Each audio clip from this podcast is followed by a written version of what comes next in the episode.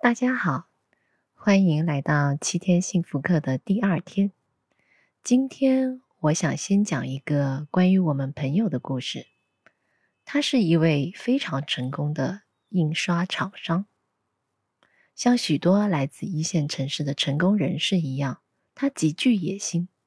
像他这样雄心勃勃的人，常常具有极强的竞争力。他们喜欢竞争，喜欢与其他人相比。看看自己做的如何。对于许多人来说，这似乎是一件好事，因为有很多人这样做，尤其是成功的人、特殊的企业家，都喜欢将自己与他人进行比较。我们将自己与他人太过于频繁的进行比较时，会出现问题。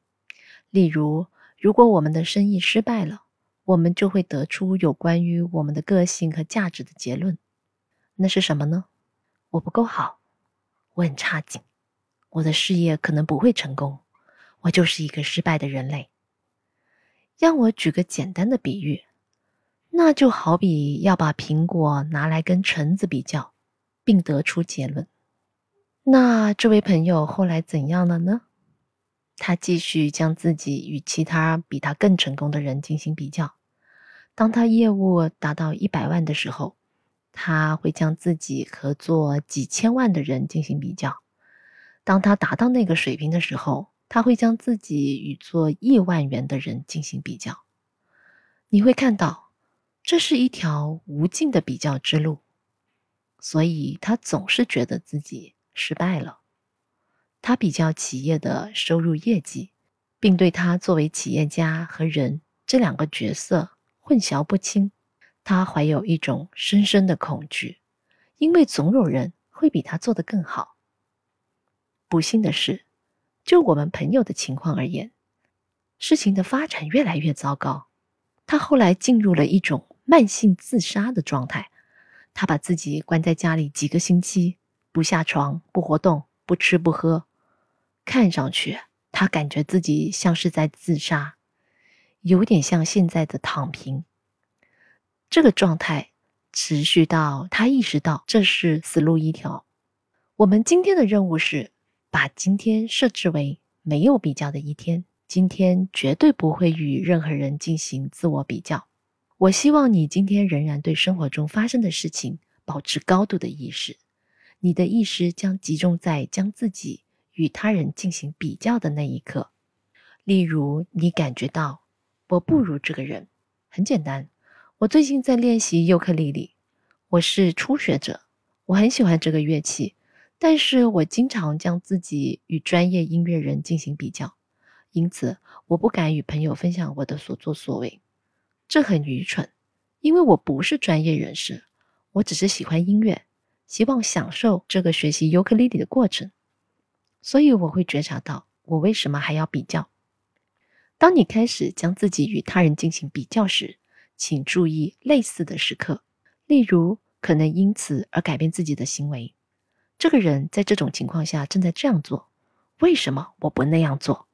这个人做任何事都比较成功，或者这个人做什么事都有更好的结果。而当你注意到今天的这些时刻时，告诉自己。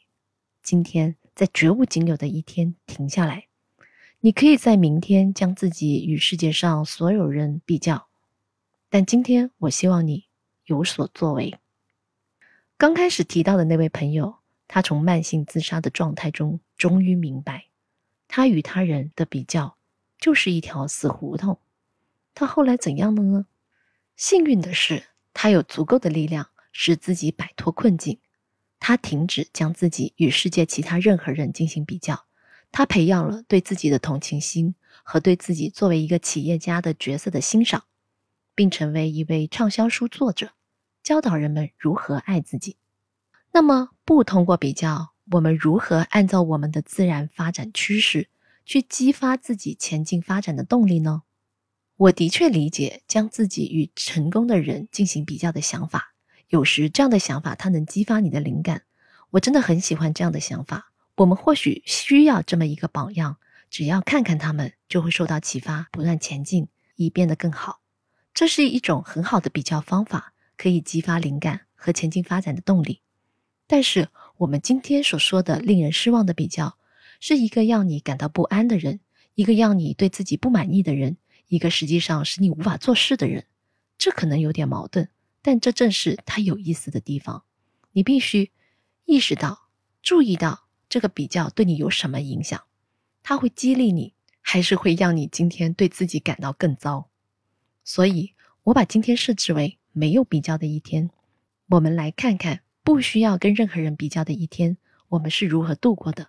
我期待你的反馈。我希望你能在评论区分享你的经验。你是否注意到自己将自己与其他人进行比较，并因此而感到自己更糟？你是如何摆脱困境的？你是否告诉自己停下来？是否让自己稍事休息？实际上，只是做自己就好，享受自己，就不再得出关于你作为一个人。或者关于你的自我价值的负面结论，因为有人确实做了一些与你不同的事情。我期待着你的反馈。明天我们将谈论感恩、感激之情。明天见，我是阿曼达。